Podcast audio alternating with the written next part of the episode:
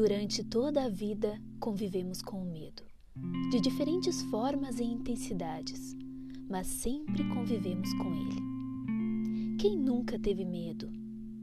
Até Cristo, o mais perfeito e sábio que já existiu, antes de enfrentar sua cruz, permitiu que seu lado humano aflorasse em medo, quando disse: Pai, se for possível, afasta de mim esse cálice. O medo é instintivo. Quando crianças, temos medo do bicho-papão, do escuro, do cachorro que late ou de qualquer barulho estranho. Crescemos um pouquinho e passamos a ter medo de tomar injeção, de se perder do pai e da mãe, medo da escola nova, medo de experimentar a comida diferente. A vida segue e o medo também. Temos medo de cair, medo de andar de montanha russa, medo de reprovar na escola, medo do primeiro beijo, medo de não ter amigos. Nos tornamos adultos e aí pensamos: não sou mais criança para ter medo. Mas lá está ele ainda.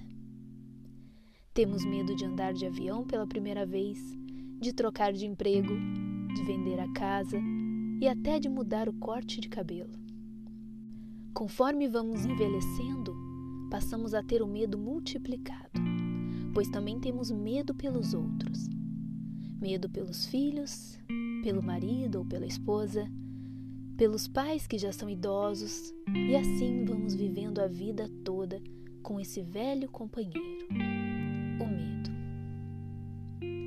Sentir medo é tão natural quanto qualquer outra emoção. Às vezes sentimos mais, outras vezes menos, porém ele pode dar as caras e nos desestabilizar a qualquer momento.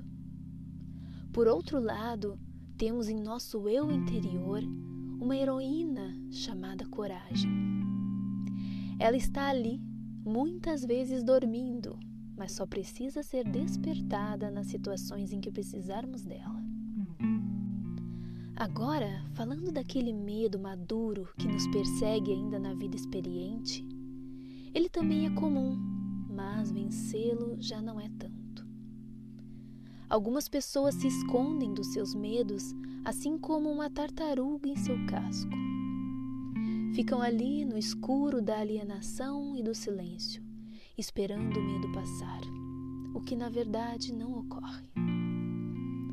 O que acontece é que se acostumam com ele e assim vão vivendo na covardia de não enfrentá-lo. Não vou mudar de emprego, pois pode não dar certo. Não vou namorar e casar, pois posso ser traído. Não vou comprar uma casa, pois posso não conseguir pagar. E assim vai. Medo de fazer, medo de perder, medo de sentir, medo de viver. Você não tem o medo, ele te tem. Outras pessoas já fazem diferente, fazem como o grande Cristo fez. Ok, se for possível, eu prefiro não sentir isso, mas se não for, vou adiante com medo mesmo. Elas arriscam. A palavra arriscar quer dizer expor a risco ou perigo. O seu medo quer te proteger dos riscos. Porém, algumas coisas só são conquistadas avançando sobre esses perigos. Não se foge dos riscos, se enfrenta. Um especialista em leões disse uma certa vez que se você ver um leão vindo até você, o maior erro que pode cometer é fugir. O medo te faz dar as costas e fugir mas então o leão te alcança e te devora. Com um pouco de coragem, você deve levantar os braços ou algum objeto que tenha em mãos acima da cabeça para que pareça maior. Faça contato visual, não dê as costas a ele e o mande ir embora.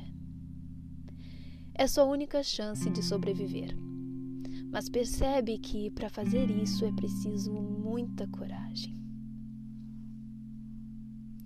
Nas situações normais da vida, precisamos dessa coragem. mas por sorte é muito mais simples do que enfrentar um leão. Você pode sentir medo, mas ele não pode dominar você, senão agirá no desespero. A coragem geralmente nos dá a lucidez necessária para agir da forma correta. Podemos agir com coragem e dar tudo errado depois? Sim, podemos. Mas o fracasso é apenas uma hipótese que a coragem carrega, diferente do medo, que carrega a certeza dele. Viver se privando de tomar atitudes é viver fracassado. Ninguém deve se condenar a isso. O novo é assustador, dá aquele friozinho na barriga, traz aquela série de e se. Mas ele pode ser também transformador, inovador e realizador para você. Coisas novas sempre podem chegar para nossas vidas, mas precisamos deixá-las entrar. E o único que pode manter as portas fechadas é o medo.